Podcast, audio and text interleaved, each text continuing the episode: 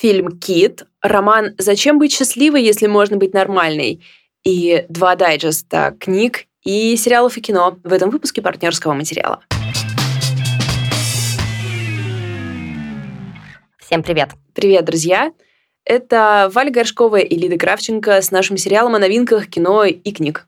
Да, сегодня у нас будет просто потрясающий выпуск, как мне кажется. Ну, как минимум, потому что я буду рассказывать про суперхитовую новинку Даррена Аронофский «Кит», на который очень-очень-очень много спорных отзывов, то есть прямо противоположных.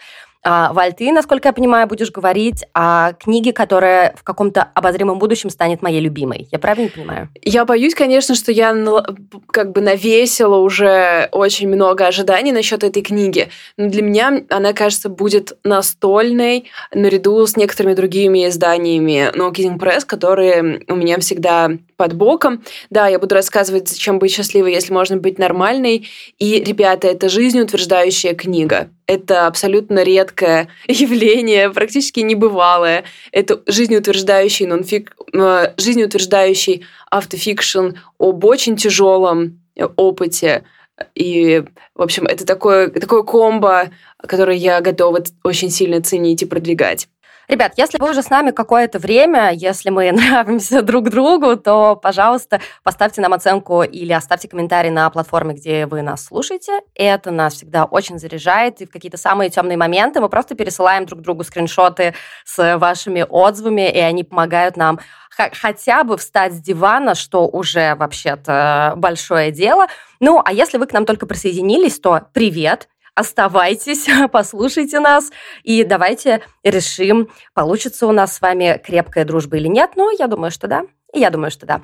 У нас будет следующий план. Сейчас мы с Валей расскажем небольшой дайджест о том, что новенького можно посмотреть и почитать. Потом у нас будет часть, которую мы называем основной, где мы будем рассказывать о, собственно, заявленных ранее ките и зачем быть счастливой, если можно быть нормальной. А еще у нас есть такая штучка, которая называется дополнительная часть или часть для патронов, часть для тех, кто нас поддерживает на Бусти или на Патреоне. За небольшие деньги вы можете, во-первых, поддержать нас, и деньги, которые мы собираем на этих донатах, идут на содержание нашей библиотеки. У нас есть частная офлайн библиотека современной литературы в Нижнем Новгороде.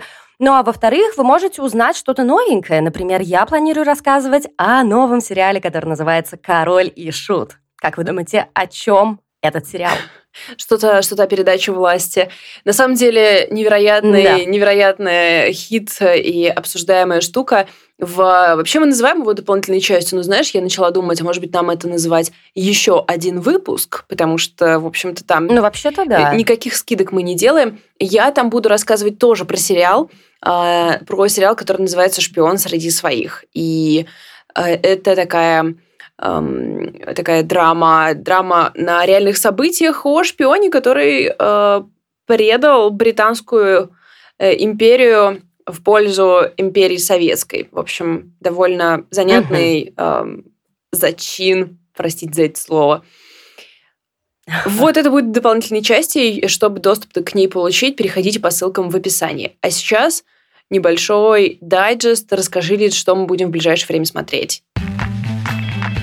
Вообще, я подумала, что в прошлый раз, вообще в прошлые разы я в основном рассказывала о том, что можно смотреть в сети, и мне захотелось как-то чуть-чуть э, это поправить, рассказать, что можно посмотреть на большом экране, если вы находитесь на территории России, потому что я смотрю российский кинопрокат, ничего хорошего там нет. Сюрприз. То есть вот так вот я скажу. Да, то есть можно я просто перечислю названия э, фильмов, которые нам доступны для просмотра в кинотеатрах. «Нюрнберг» с Сергеем Безруковым в главной роли. Э, «Непослушная» э, с Петровым в главной роли.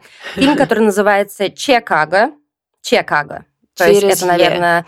Э, да, да, это, наверное, такой юмор, что как будто бы Чикаго Чё, кого? Ну, либо я накладываю слишком много слоев. Я уже, если честно, даже не знаю. Ну, ты знаешь, я это, не решилась кликать. это каламбур не из высшей школы каламбуров. Это каламбур из техникума каламбуров. Да, да, это то, что мы называем низкий флекс. И мое самое любимое, просто мой главный хейт – это продолжение саги «Беспринципные», а, «Беспринципные в деревне». Просто Эм, как плохо? Да, Валь, я, я хочу, чтобы ты разделила как, это со мной. Как же плохо на всех уровнях. Да, возможно, вы уже посмотрели что-то оттуда, и, пожалуйста, если вы хотите мне написать, Лида, вообще-то Чикаго – это очень хорошее кино, которому просто не повезло с названием, сделайте это, напишите нам в Телеграме, напишите нам в Инстаграме в комментариях, ссылки на наши социальные сети есть в описании к этому эпизоду. Я готова, знаете, мое мнение, оно как бы про то, что я смотрю и читаю, оно очень мягко говоря, гибкая. Так, ну и у тебя удалось хоть а... что-то собрать под твою идею тогда? Или вывод такой, нет, ребята, остаемся дома? Не, ну, слушай, э, в прокате сейчас есть фильм э, Флориана Зеллера, который известен по фильму «Отец». Это камерная психологическая драма с Энтони Хопкинсом, которая мне не понравилась, но понравилась огромному количеству людей. Но его новый фильм, который называется «Сын», вообще-то с королевским актерским составом. Главную роль там играет Хью Джекман, ему помогают Лора Дерн и Ванесса Кирби, например, и тот же самый Энтони Хопкинс, все уважаемые люди. Но я посмотрела отзывы, и типа 99% критиков пишут, что это очень плохо что с отцом э, вообще никак не сравнится, с учетом того, что мне и отец не понравился, поэтому... Подождите, подождите, это сын не дотянул до отца? Страшный сон. Да. Поэтому Поэтому в основном я опять же буду говорить о том, что можно посмотреть в сети и что я сама планирую смотреть. Первое – это сериал, который называется «Консультант» от Amazon Prime. Главную роль тут играет Кристоф Вальц, и это такая история о офисе гейм-дизайнеров, в, которых появляется, в котором появляется демонический бизнес-консультант и превращает жизнь всех сотрудников этой компании в полный ад. Начинается фильм с убийства потому что в офисе еще не успели со стеклянных стен отмыть кровавые э, разводы, и, видимо, Кристоф Вальц попытается как-то привести все в порядок, при этом абсолютно э, делая, делая абсолютным кошмаром жизнь всех остальных в офисе. Ну что ж, я заинтересована. Меня, знаешь, единственное, что... Тем более, что я очень хотела его посмотреть, мне понравилось, понравилось обещание, потому что оно выглядело, там еще такой мрачный э, постер. Да. Меня смутило слово сатира, и я почему-то такая, ну нет, сатира на э, технологические компании, они вообще, по-моему, в этом году сами себя отлично отсатирировали, если можно вообще такое слово изобрести. Да, я согласна, но я решила дать ему шанс, потому что кроме Кристофа Вальца там еще играет, например, Нат Вуф, который тоже мне очень нравится, и я много чего с ним смотрела.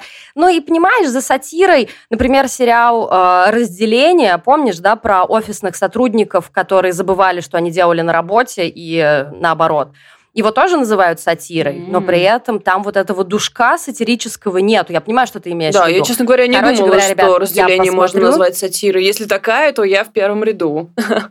Ты посмотришь, скажешь. Да, я не... Да, я посмотрю и отчитаюсь и скажу. Принято. А, еще еще один сериал, который я уже практически целиком посмотрела, это антология русского хоррора на кинопоиске, который называется «Красный состав». То есть это анимационные короткометражки, каждая из которых, собственно, законченная история, потому что это антология, и каждая из которых основана на каком-то м- классическом произведении, то есть это может быть Пушкин, там может быть Достоевский. И то, что я видела, мне понравилось в первую очередь потому, что там идет такое улучшение от серии к серии. Может быть, какой-то умный человек, режиссер монтажа, или я не знаю, кто, кто занимался очередностью, тоже это почувствовал. В общем, э, короткометражки там короткие, я обязательно ее досмотрю, и я вообще в целом очень люблю как и хоррор, хорроры, так и анимацию, поэтому доступно на Кинопоиске, посмотрите и тоже расскажите мне, какие у вас впечатления. И еще один сериал, то есть у нас какой-то сегодня наплыв сериалов, просто потому что я не хочу... Я уже, уже и тогда потратила достаточно количество времени на то, чтобы говорить вам, что я смотреть не буду, и что мне кажется так себе. Поэтому тут я выделю то, что я смотреть точно собираюсь. Это сериал, который называется «Здравствуй, будущее» от Apple TV Плюс, ты что-то слышала про него? Нет, вообще не слышала. Это такой ретро-футуризм, а я просто слышу ретро-футуризм, кричу «продано». Вообще сразу, да. да. Ты видишь, и... я тоже подпрыгнула. Да, да, да, да, да. То есть э, я думаю, что мы с тобой его вместе обсудим, когда посмотрим. Вышло уже пять эпизодов. Главную роль там играет Билли Крудоп, который мне ужасно нравится, и он э, предстает в роли такого харизматичного коммерсанта, который собирается переселить своих клиентов на Луну, но, разумеется, сюжет вряд ли будет развиваться таким образом, что он переселит на Луну, они там поселятся и скажут, да, здорово, классная была идея. Спасибо. Теперь нам живется гораздо лучше. Короче говоря, та же история, я посмотрю и дам вам знать. Ну и последнее – это сериал «Король и Шут», про группу «Король и Шут», о которой я уже, которую я буду рассказывать сегодня в дополнительной части. Я уже посмотрела э, две серии, которые сейчас доступны, планирую его досматривать. Эм, что тут скажешь? Я не хочу как-то сейчас спойлерить мое мнение перед э, патроновской частью, но, наверное, тот факт, что я его собираюсь досматривать, что-то скажет, скорее обо мне, с учетом того, что я досмотрела Фандорина. Вот-вот. Я тоже хотела сказать, Ли, ты досматриваешь разные вещи твой болевой порог, он как бы да. В некоторых э, местах непривычных для других людей. В таком случае я вас просто уведомляю, если, например, вы нас не поддерживаете на Бусти или Патреоне и слушаете только основную часть, я вам рассказываю, ребят, сериал «Король и Шут» вышел, доступны две серии. Если вы его уже посмотрели и очень хотите обсудить, то, пожалуйста, сделайте это, опять же, в комментариях в наших социальных сетях, потому что я тоже очень сильно его хочу обсудить с кем-то, кроме моего мужа. Пожалуйста. Обсуди с моим. Я могу тебе одолжить Димана для этого, э, для этой роли. Можем запланировать конференцию. А, я тогда Жду от него кружочки. Я тогда перехожу к книжкам. А, знаете, я вот подумала, что я часто, когда слушаю наши... Вернее, я редко слушаю наши выпуски, но иногда я думаю, вот Лида гораздо более остроумная, чем я, и гораздо веселее все ее части. А сейчас я, знаешь, что поняла? Что в книжке обычно такая такой накал драмы в книжках редко, когда можно поугарать над ними. И вот сейчас смотрю снова, у меня тут какие-то военные в Африке, несчастные браки. В общем, ребят, готовьтесь к пятиминутке слез. Нет, ну давай еще просто иметь, иметь в виду то, что не всегда я готова выбрать тяжелую драму, которая также предоставляет нам наш интернет-прокат, скажем так, и вместо этого э, трачу время на сериал «Король и Шут». Ну, это тоже справедливо. Я как бы тоже для, знаете, для жизни сейчас читаю на английском языке детектив про то, как школьница расследует заброшенное убийство. В основном она Офигенно. Да, в общем, это такой ее дневничок. Я прекрасно себя чувствую. Но если у вас как бы более серьезный запрос, то вот три новинки, которые я, на которые я бы хотела обратить ваше внимание. Во-первых, это роман «Обычные люди» Дианы Эванс. И э, я сначала думала, эх, как не повезло с названием, потому что естественно, Салли Руни как будто бы на несколько десятков лет вперед э, забронировала вот это около Normal People да, да, сочетание. Да. Но когда я стала гуглить, я обнаружила, что вообще-то Диана Эванс копнула в год 2004 к песне Джона Ледженда «Ordinary People», в которой он рассказывает о том, как заканчивается сладкая э, сладкая влюбленность и начинается обычная жизнь брака, где иногда бывают угу. хорошие моменты, а иногда нам кажется, что мы ссоримся каждый день. И я такая, Джон Ледженд на моей карте э, плюсиков и минусиков скорее лежит в карте плюсиков. И Согласна. обычные люди это роман о двух супружеских парах, которые живут в Лондоне. И эти пары, обе пары переживают переломный момент. Непонятно, э, они переживут вот этот момент или будет крах брака. Э, здесь очень разнообразная палитра, вообще палитра, какое банальное слово. В общем, здесь большое разнообразие того, что может в браке происходить, но при этом это разнообразие очень типичное. То есть кто-то э, тяжело переживает э, смерть своего родителя и считает жизнь неудавшейся, кто-то кайфует от роли жены, матери, хозяйки, очага и так далее, но э, там собирается, может быть, э, выходить на работу, кто-то наоборот думает, что превратилась в домохозяйку, кому-то не хватает страсти. То есть это все очень действительно обычные вещи, которые происходят с браками, и Эванс расследует, что может пойти не так и что может пойти так. И, в общем, по большому счету, это такое большое исследование брака. То, что мы теперь любим, потому что нам э, скоро 45 лет. Звучит на самом деле здорово. Вообще, да. Я вот помню, что ты хорошо говорила, что э, часто фильмы про э, про что-то, но на самом деле они про брак, и я как-то запомнила это, и я поняла, что раньше меня это не особо тема интересовала, а, а сейчас, я вот сказала, что нам почти 45 лет, и я вдруг подумала, а вдруг э, люди решат, что это на самом деле так, нам, нам поменьше. Ну, ну и, пусть. и пусть, да. Уверена, что в 45 лет будет круче, чем сейчас? Я очень на этого жду вообще. А, Еще больше жду только 65, чтобы я могла флексить, что мне 65. В любом случае, роман с таким обещанием а, может оказаться как фигней, так и не фигней. Просто в защиту а, его издает Синбад, и Диана Эванс очень многообещающая афроамериканская писательница. У нее уже несколько романов успешных было, поэтому я, в общем, ей доверяю, и это исследование читать собираюсь. Ну и переходим к роману, который называется «Посмертие». Oh, yeah. Но что я могу сказать? Это роман, который я выбираю, потому что его написал Абдул, э, Разак Гурна – это писатель, который получил в 2001 году Нобелевскую премию по литературе. И, как одна из моих любимых блогерок написала, Нобелевская премия, по которой, из э, до которой сразу никому не стало дела. Потому что это совершенно так.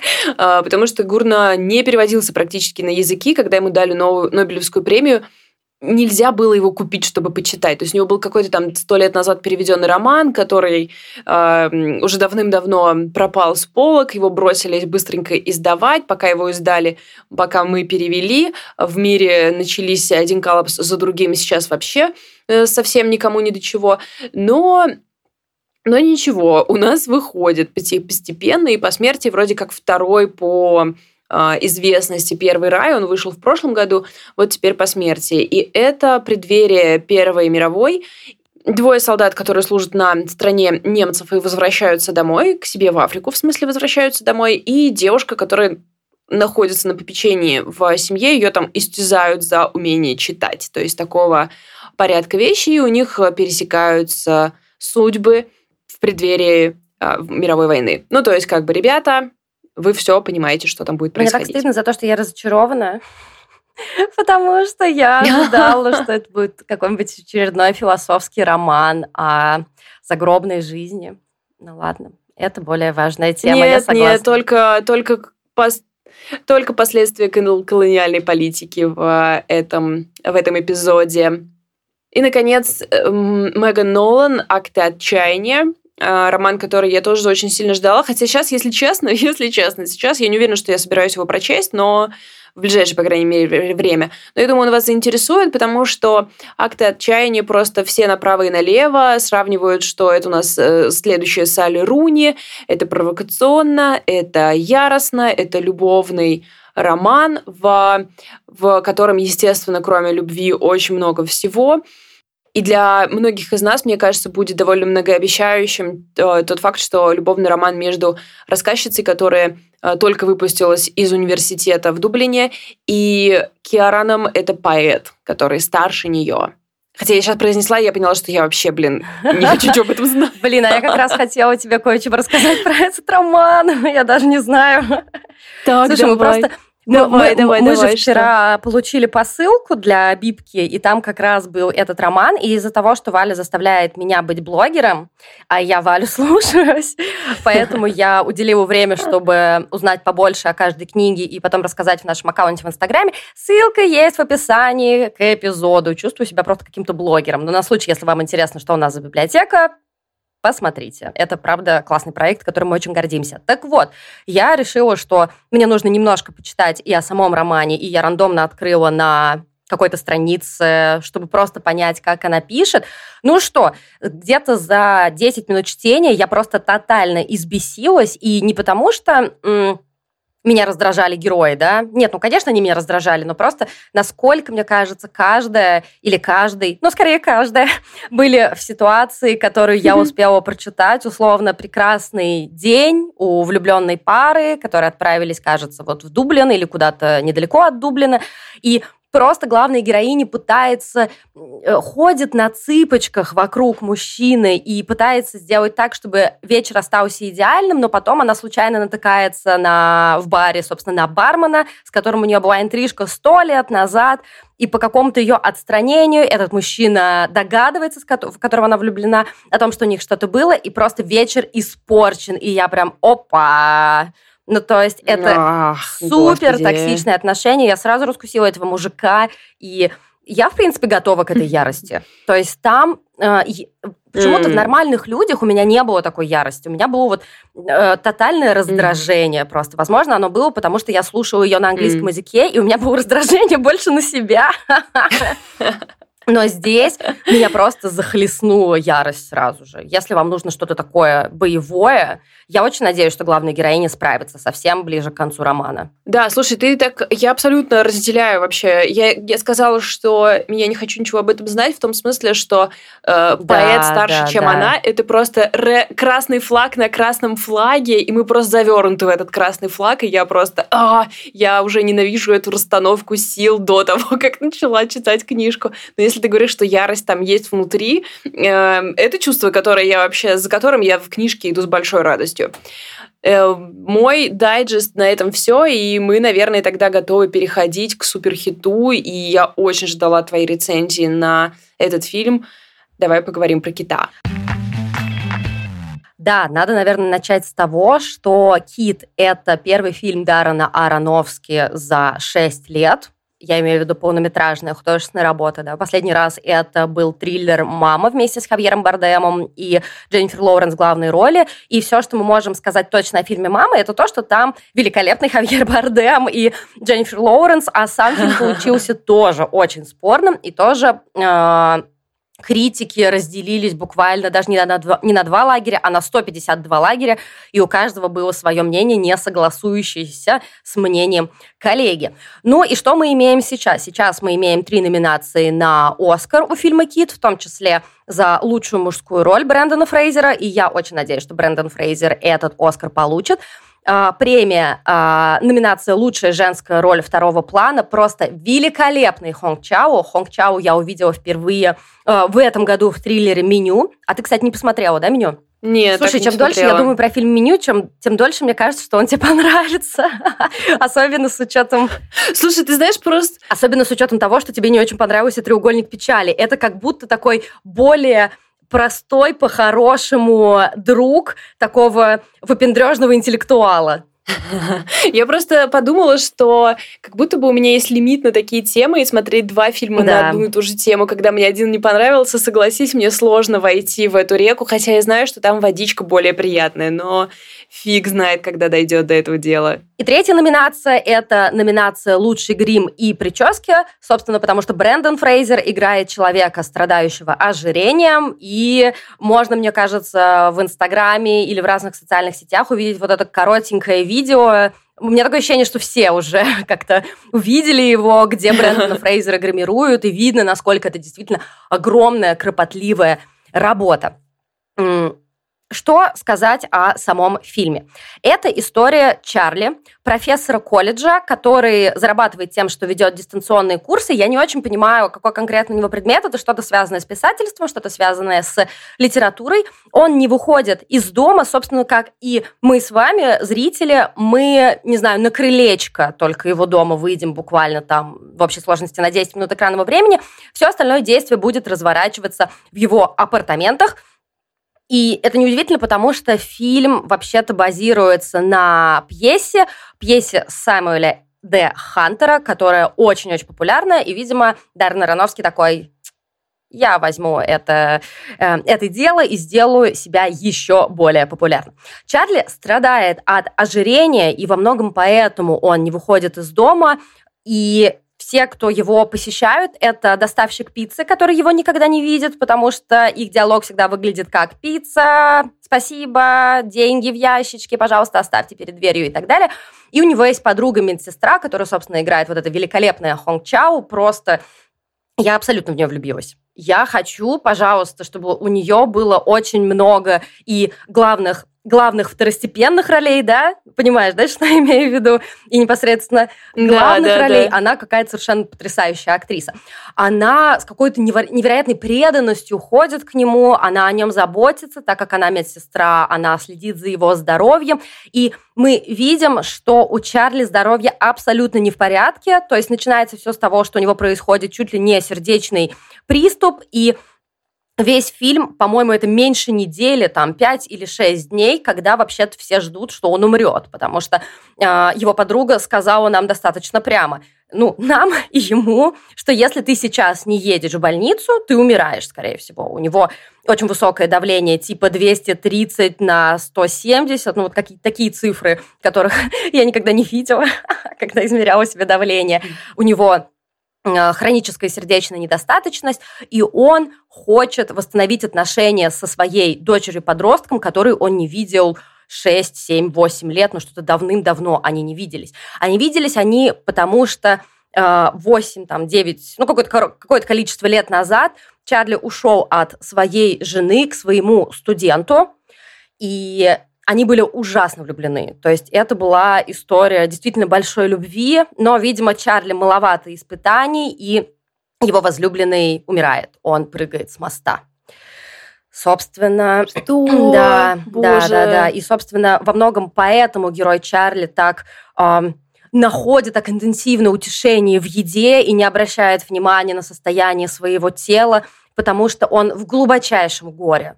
Он в глубочайшем горе, он нам это прямо не проговаривают, но я абсолютно убеждена, что он бесконечно чувствует вину, что он не смог помочь, помочь своему возлюбленному, который в итоге спрыгнул с моста, хотя, ну, на самом деле ничего он не мог сделать, тут, я думаю, всем все понятно. И что говорят про этот фильм? И что о нем думаю я?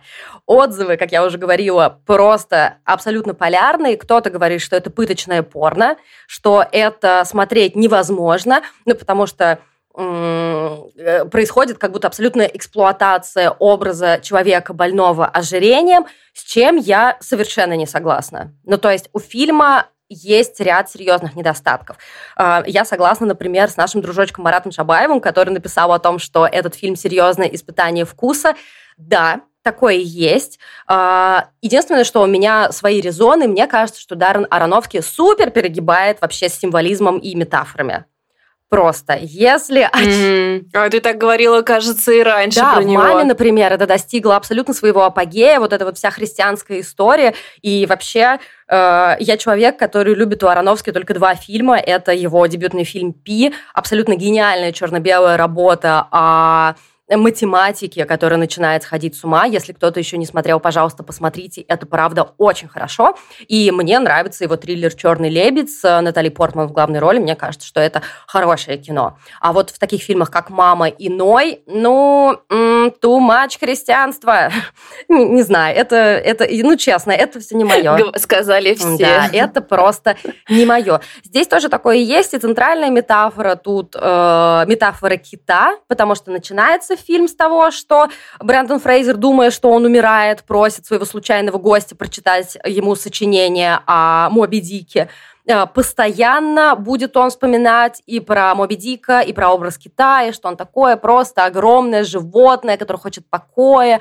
Ну и в конце тоже все закончится э, этой самой метафорой. Ну и, конечно, здесь очень много христианского о грехе, о прощении. Один из героев – это молодой миссионер, который, собственно, случайно забредает э, героя Брэндона Фрейзера. И мне не нравится то, что как будто бы Ароновский все время говорит – сейчас вы будете испытывать отвращение. Фильм начинается с того, что э, герой Брэндона Фрейзера мастурбирует, смотря мужское порно, и параллельно у него случается сердечный удар. Как бы это нормально. Мы знаем один, как минимум, хороший фильм, который начинается с того, что главный герой мастурбирует. Это американская красота, красота по-американски. Но у меня ощущение, что это было специально сделано, и сюда ввели еще одного персонажа, который это видит и который ужасается. Но как бы это для шока, для того, чтобы мы все так, «А, вы так сделали. О, господи, люди, которые выглядят неконвенционально, да, могут заниматься понятно. мастурбацией. Вау, у меня это все вызвало угу. не отвращение, а ну какую-то неловкость, растерянность, потому что это очень интимный процесс для каждого человека, в который вторгается кто-то другой, и я еще и вторгаюсь как зритель. Ну окей. Э, герой, герой Брэндона Фрейзера постоянно ест, и на этом делается акцент. И мне кажется, что это вот но это не достигает своей цели. Целью Ароновски было вызвать у меня омерзение. Ни разу я mm. о таком не подумала. Как человек, у которого есть, э, были, я надеюсь, некоторые проблемы с пищевым поведением, я испытывала только невозможное сочувствие. Вот эти его компульсивные поиски шоколадки, которые он просто глотает не жуя, я понимаю, что это такое. Это история о страданиях, которые испытываешь внутри себя и которые ты можешь прекратить только вот таким вот способом. Поэтому не знаю, может быть, я путаю, может быть, Ароновский действительно хотел вызвать такого рода сочувствие, ну, в таком случае у него это получилось. Основное, что меня раздражает в этом фильме и в том, что находится вокруг этого фильма, это какие-то сплошные манипуляции, которые, по сути, этому фильму особо даже и не нужны. Например, музыкальные э, манипуляции, да, когда нам с помощью музыки говорят, что мы должны чувствовать в этот момент. Ну, не надо, мы и так можем. Зачем? Это какие-то как будто бы дешевые приемы, которые огораживают нас от действительно важного кино. Э, я абсолютно уверена, что Брэндон Фрейзер э, здесь был выбран специально, и этот фильм использовался как инструмент по возвращению Фрейзера. А если кто-то не знает его историю, Брэндон Фрейзер – это достаточно известный актер в 90-е нулевые. Он играл в «Джонни из джунглей», он играл в «Мумии», где он только не играл. Он был супер краш и красавчик. Потом исчез с радаров, и выяснилось, что он долгие-долгие годы пребывал в депрессии, что, по-моему, там была история с домогательствами продюсерскими, да, что-то такое. Насколько я понимаю, он заявил своему агенту о том, что до него домогались, и в итоге это стоило ему того, что его сняли с а, какого-то с какой-то церемонии mm-hmm. или что-то такое, и как бы наказали его за то, что этот мужчина до него домогался, и что Фрейзер об этом заявил. И, собственно, только об этом стало известно как-то слишком поздно, и, видимо, в тот момент, когда э, уже прошла вот эта волна волна мету прошла, и люди уже бы совсем по-другому ее восприняли, как да. они бы восприняли, возможно, если бы это вышло наружу, когда это произошло. И долгие и поэтому он, конечно, просто по много сочувствия получает да, сейчас. потому что долгие годы Фрейзер, как я понимаю, был в депрессии и одиночестве. Но а, как будто бы Ароновский сопоставляет историю кита с историей Фрейзера, хотя это абсолютно некорректно, как минимум начиная с внешнего вида. То есть, да, конечно, Фрейзер за 20 лет или сколько там изменился. Ну, то есть он сейчас просто выглядит иначе. Он выглядит старше, он э, располнел, но это не какая-то оценочная история. Люди меняются с возрастом, он просто изменился с возрастом. А история с весом Фрейзера и с весом главного героя фильма «Кит», она как будто бы перекликается, и я надеюсь, что это кажется только мне, но, скорее всего, нет. И какая-то какая странная манипуляция. Ну, кстати, меня, наверное, вот это смущает вообще больше всего во всей истории с китом. Потому что каждый раз, когда... То есть э, интернет очень любит кого-нибудь полюбить массово. И это всегда... Да как бы, когда это происходит, да, масштабы у этого, возможно, немного типа, ну, то есть мы просто все участвуем в одной да. истории. И вот с Фрейзером как будто такое произошло. Он абсолютно заслуживает любовь и сочувствие, но когда в первый раз интернет увидел, что если показать ему любовь, он э, прослезится, он как бы, ну, у него очень мягкие, скромные э, такие реакции. И мне показалось, что после этого интернет от нему, к нему стал относиться как к котенку в костюме грибочка если кто-то помнит, э, сто лет назад такое было. Конечно, я помню. И, как, и поэтому теперь мне каждый раз кажется, что когда мы форсим вот эти видосы, где Брэндон э, Фрейзер плачет от того, что люди ему хлопают, и мне кажется, что все это как бы порождает само себя. И когда я увидела, что его большая роль в таком фильме, мне показалось, что в этом есть, знаешь, что где-то в продюсерских комнатах Голливуда было такое, он всех любимчик – давайте поставим его вот в фильм, где э, он да. такой э, хрупкий, хрупкий, сочу, заслуживающий большого сочувствия персонаж, который при этом выглядит неконвенционально. А это тоже было, когда... Мне кажется, он сейчас, кстати, худее, чем когда он вот вернулся, и когда началась эта вся волна, Фрейзер был больше по размерам. И как будто бы э, мы... Э, интернет говорил ему, знаешь, так великодушно, типа, а мы принимаем твою, твой новый размер, как будто бы интернет говорил, посмотри, какие мы хорошие, посмотри, как мы принимаем тебя. И вот вся... И мне показалось, что вот это длится и на фильмы распространяется тоже, и как будто в этом правда был просчет. Да, я абсолютно с тобой согласна, и мне кажется, что если вы хотите посмотреть этот фильм и получить от него удовольствие, нужно сделать какое-то умственное усилие, упражнение, чтобы его отделить от э, того образа Фрейзера, который получился в интернете. То есть, да, давайте признаем, что э, Наверное, это так, либо это очень хорошо сконструированный публичный образ, но я все-таки думаю, что Фрейзер действительно э, очень мягкий, очень скромный мужчина, который позволяет себе проявлять эмоции, потому что действительно, когда на одном из кинофестивалей э, после фильма «Кит» его приветствовали шестиминутной стоячей овацией, действительно, он растрогался и расплакался, но давайте не делать из этого, как ты хорошо сказала, котенка в грибочке. Это классная штука, ну, то есть это здорово, что особенно мужчина может проявлять свои эмоции и совершенно не э, стыдиться этого, но давайте не лишать его субъектности в конце-то концов. Это очень-очень важно. И ты знаешь, я хочу сравнить, как ни странно, фильм «Кит» с фильмом «Касабланка». Потому что, как вы все помните, знаменитый фильм сороковых, э, который стал сейчас, разумеется, по праву культовым, он вообще-то был задуман как такое, ну, непроходное, но очень рядовое кино, которое в те годы в Америке производились только так, о том, что э, герои потеряны, в мире бушует война, они не понимают, что делать. Ну, то есть никто не ждал того, что это будет великое кино. И тут, мне кажется, очень похожая штука о том, что да, Ароновские, продюсеры и много кто, я уверена, делали расчет на Фрейзера.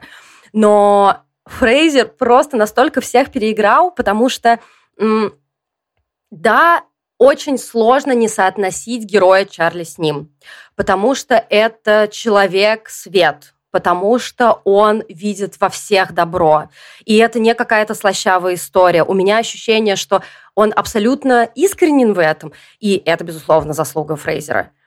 Но отвечу критикам, которые говорят, что Фрейзер не наиграл на номинацию, он наиграл на премию, и это был его абсолютный бенефис. И мне кажется, самое классное было в том, как Брэндон Фрейзер показывал э, ощущение тела, когда оно э, выступает в роли чего-то инородного, да, то есть э, кажется, что когда у тебя слишком много тела, да, ты должен, наоборот, его чувствовать постоянно. Оно мешает тебе наклониться и поднять упавший телефон. Оно абсолютно сковывает твои движения, потому что это такой, ну, такой гигант, которому тяжело буквально ходить, сидеть, и не тяжело только, по сути, лежать. Так вот, у меня создалось ощущение, что Фрейзер играет человека, который заперт в этой ноше, которую он постоянно вынужден с собой носить. Короче говоря, к Брэндону Фрейзеру абсолютно ноль претензий. Мне кажется, то, что он сделал, это мощнейший перформанс. И, собственно, актерский состав э, тех, кто ему помогал, тоже абсолютно блестящий. Я уже неоднократно э, хвалила, собственно, актрису Хон Чао, но его бывшую жену, которая тоже появится, играет Саманта Мортон. А, актриса, которую немножечко, мне кажется, в последнее время подзабыли, и мне тоже хотелось бы, чтобы у нее появилось больше главных ролей. Единственное, что меня бесконечно раздражало Сэдди Синг, а, это актриса, которую вы могли видеть, например, в художественном фильме «Тейлор Свифт», я забыла, ты помнишь эту песню? Не-не-не, у нее же был есть клип, такой? где разбирались ее якобы отношения А-а-а. с Джейком Джилленхолом, но я забыла, как называется эта песня. Ну, и в «Очень странных делах» да, она играла. Да, да, но, возможно, она так сильно меня раздражала, потому что она играла максимально раздражающего подростка. Агрессивного, обиженного на весь мир ну, возможно, она сделала да, хорошую возможно, работу. Возможно. Да. А, я читала из отзывов о том, что вместо кита лучше посмотреть документальные телесериалы, которых достаточно много как раз о людях, которые страдают от ожирения и борются с ним. Меня эта тема очень-очень заинтересовала, и я обязательно что-то такое найду и посмотрю. Но мне все же кажется, что кит получился, ну, не знаю, фильмом, который может вас тронуть очень глубоко. И случилось это не благодаря, а скорее вопреки всему тому, что вокруг этого фильма наросло. Интересно, что такая рекомендация посмотреть вместо этого документалку, она как будто упрощает фильм до одной темы, хотя из того, что ты сказала, понятно, что э, Конечно. это не фильм Конечно, про это ожирение. фильм в первую очередь про так. скорбь, которая настолько сильно тебя поглощает, что у тебя происходит, э, как это называется, не дереализация, а и не деперсонализация, не знаю, деободификация, когда ты отказываешься буквально замечать свое тело и его потребности и используешь его только для того, чтобы перестать хотя бы на 5 минут чувствовать боль, потому что шоколад и какая-то жирная еда, они на 30 секунд, но 100% стопроцентно дадут тебе некое облегчение. Ну и я не хочу, разумеется, обвинять никого э, в каких-то сомнительных этических нормах. Э, я говорю о тех, кому фильм не понравился. Но мне кажется, что если вы посмотрели «Кит» и все, что вы испытывали, это отвращение, вот, собственно, главному герою, к Чарли, то, скорее всего, вам нужно ну, что-то внутри себя прочекать, да. С осторожностью порекомендую посмотреть новый фильм Даррена Аронофски, который называется «Кит» с Брэндоном Фрейзером в главной роли, хотя бы ради Брэндона Фрейзера, потому что этот парень, черт подери, постарался. Даже несмотря на то, что я убеждена, что точно так же, как герой Чарли оказался запертым в своем теле, герой Брэндона Фрейзера оказался в некой ловушке своего образа и в Голливуде, и в интернете, и я бесконечно переживаю, что вот ему, скорее всего, дадут Оскар, и после этого, а у нас сейчас появится какой-нибудь новый объект обожания. Мне хотелось бы, чтобы он просто закрепился в каком-то хорошем актерском статусе. Не хотела начинать так претенциозно, но ничего не могу с собой поделать. Собираюсь начать с цитаты, потому что, мне кажется, она забавно перекликается угу. с тем, что ты говорила сейчас о теле. У моей новой матери была масса проблем с телом своим собственным, отцовским, их телами вместе, а теперь еще и с моим. Она кутала свое тело в плоть и одежду, заглушала его потребности, внушающий ужас смерть, смесью никотина и религии, травилась слабительными, от которых ее тошнило, сдавала свое тело врачам, которые мучили его клизмами и маточными кольцами. Она полностью подавила стремление тела к удобству и к повседневным прикосновениям и тут внезапно, не от плоти своей, не подозревая, с чем столкнется, она заполучила существо, которое было сплошным телом. Это существо срыгивало, брызгалось, растопыривалось, исторгало фекалии, оно буквально взорвало дом Вау. ногой жизнью. Это про усыновление, удочерение э, писательницы Джанет Уинтерсон ее приемной семьей.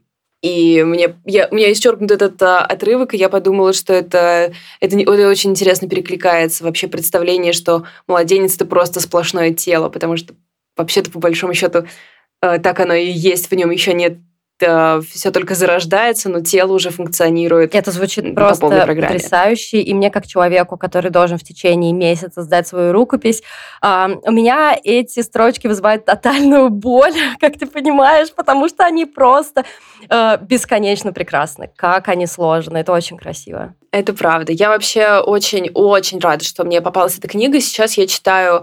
В общем, давайте начну сначала. Джанет Уинтерсон — это э, британская писательница и журналистка, и она работала в кино, снимала документалки, и в основном известна своими мемуарами и основанными на мемуарах фикшн-книгами.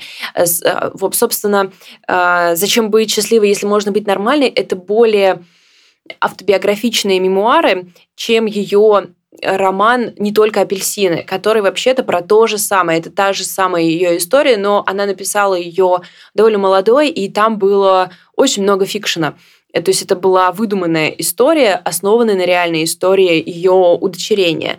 А здесь она, и мне так понравился этот прием, то есть здесь она рассказывает нам реальную историю, и при этом она еще вкладывает туда какой-то литературный разбор своей же собственной книги, написанной на этой же самой истории, и как раз разбирает там разницу и то количество фикшена, которое она туда вложила, да, и какие задачи перед ней. Задача это как-то, конечно, очень э, по-деловому, в общем, но что, что она хотела да, добиться тем фикшеном, и как она себя сейчас чувствует, и как приняла, принята была эта книга, как она повлияла на ее отношения с а, приемной матерью. В общем, это безумно для людей, которые, мне кажется, увлекаются автофикшеном, безумно интересный прием и вообще редкая возможность, а, чтобы писательница могла а, сравнить да, две свои работы на одну тему. Это, это просто э, маленькое сокровище для тех, кого это интересует.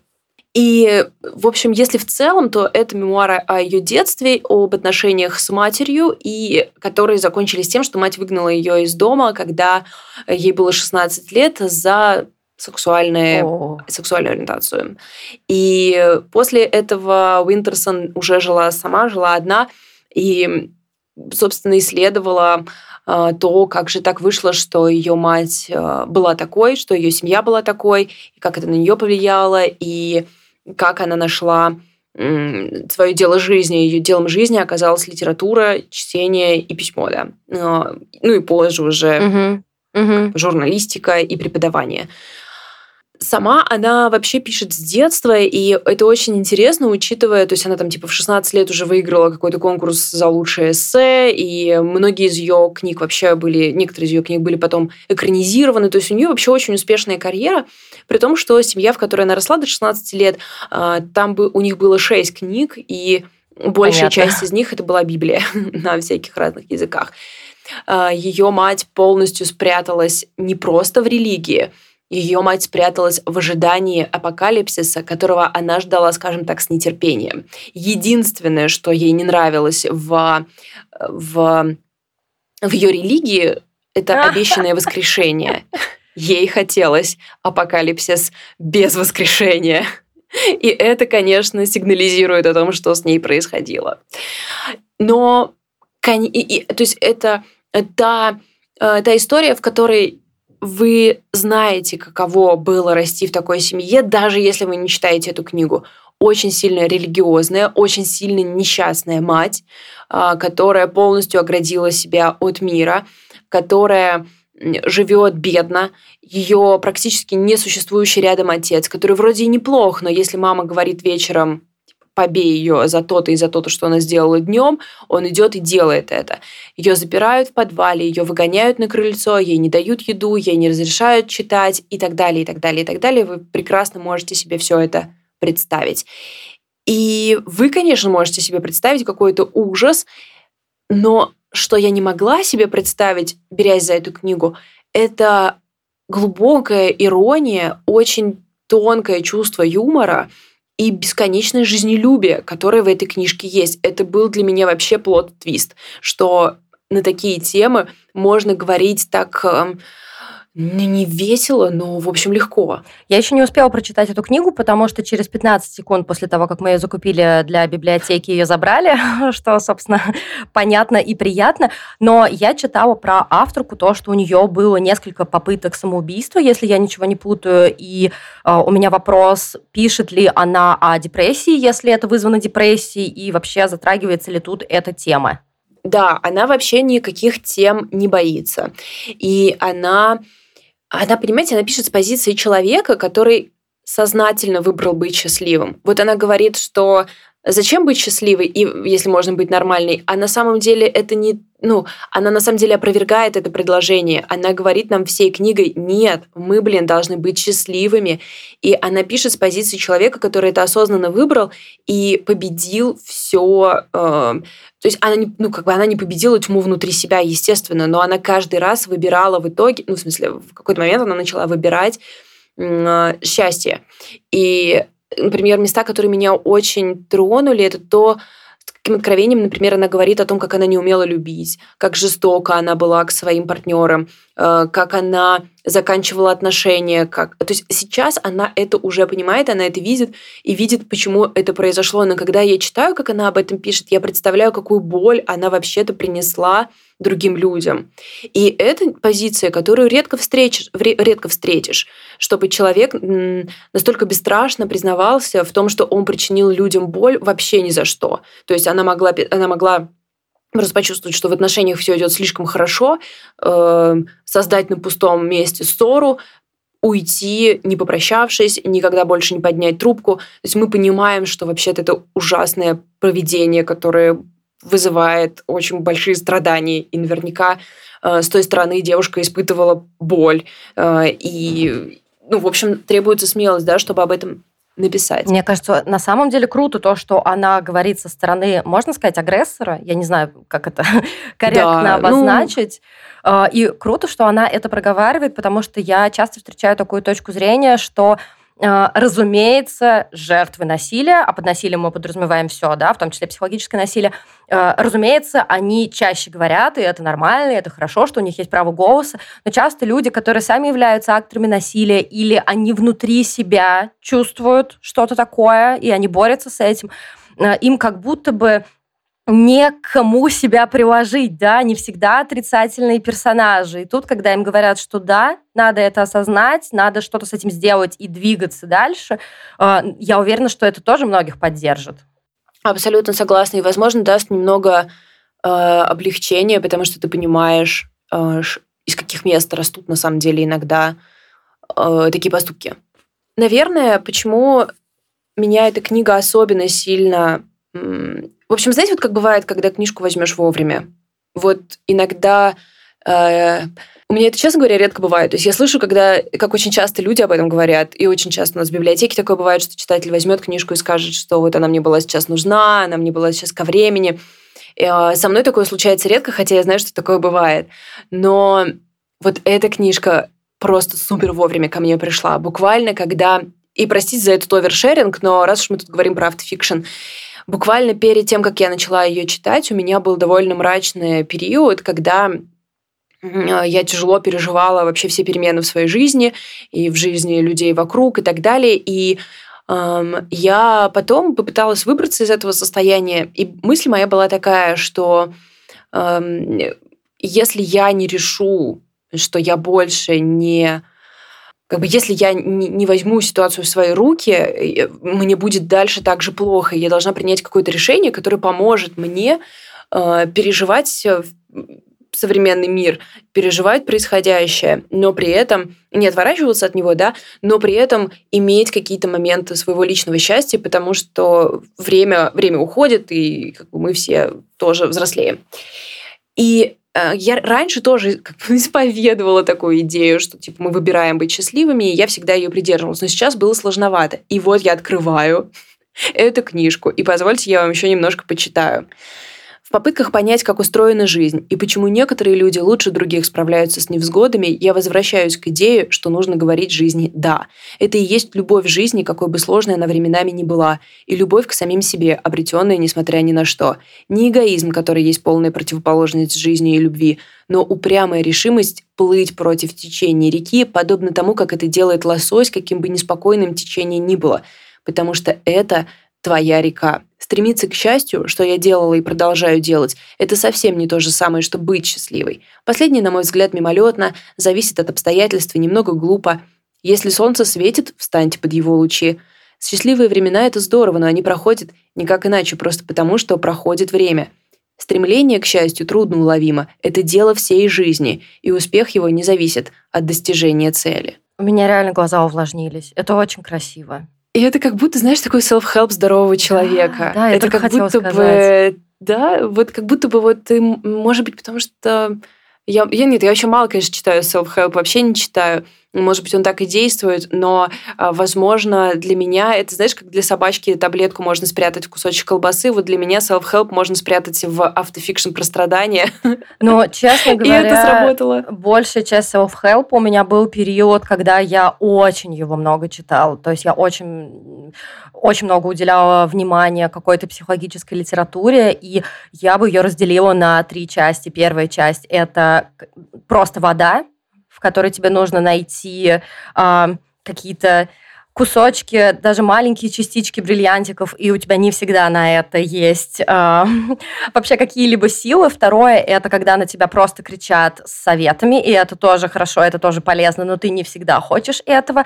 И третье, когда тебе бесконечно пересказывают какой-то чужой опыт разрозненный, да, что Дженни пришла ко мне 8 лет назад, а сейчас вот у нее то-то, то-то.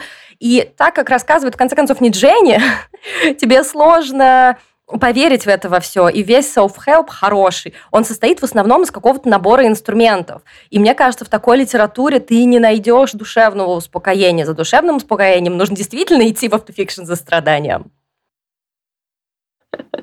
Да, абсолютно с тобой согласна. И единственное сложное как бы для меня э, вещь в этой книжке, которую я бы, может, хотела обсудить, это, во-первых, количество многоточий. Я думала, что мы оставили многоточие в прошлой жизни, но окей. И наверное, вот то, что она пишет с иронией, мы с тобой очень много обсуждаем э, иронию, и в какие-то моменты я думаю, вот, я бы тоже так хотела писать, потому что я ироничный человек, и у меня так пишется все время, и все такое прочее.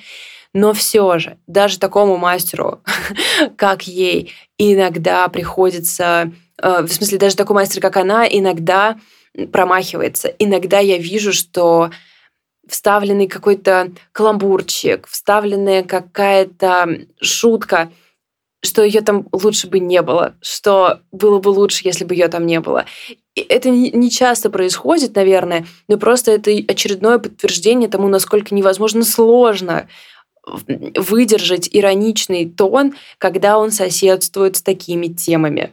Э, и даже, даже ей это не всегда удается, от чего я решила э, отказаться от этого приема раз и навсегда, как бы рука сама иногда не писала. Очень больной вопрос просто максимально, потому что э, у меня, наоборот, э, моя рука не тянется к иронии, и я иногда перечитываю свой текст, и у меня возникает одна фраза все время «зверская серьезность», то, что у меня очень серьезный текст, и может сложиться ощущение, что я э, абсолютно не обладаю чувством юмора, а уж если у меня есть какие-то достоинства, так это то, что я реально веселая девчонка.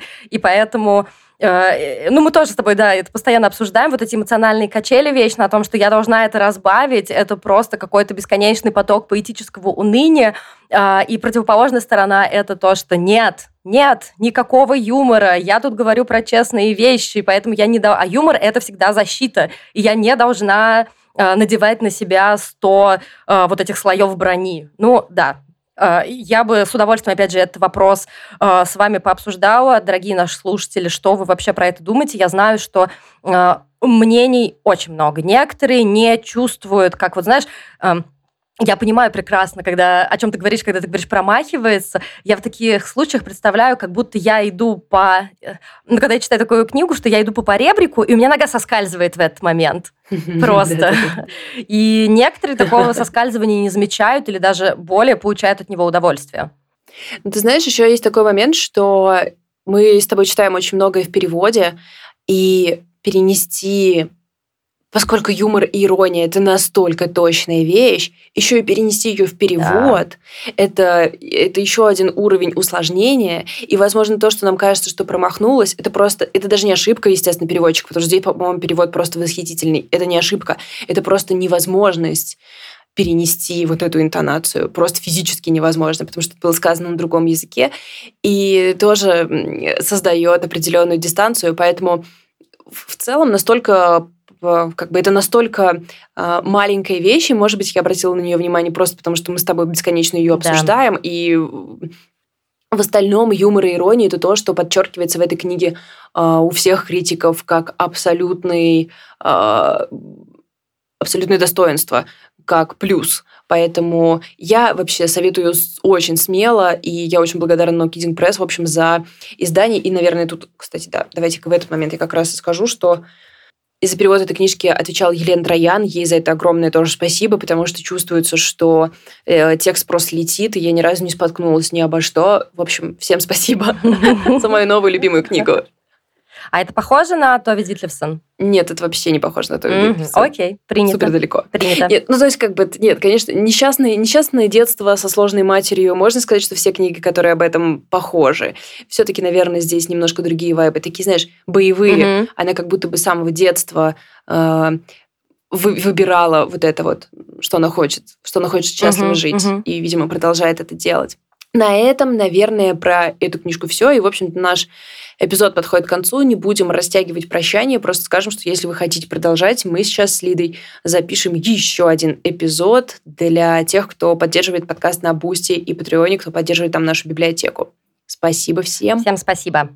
Всем пока. Пока.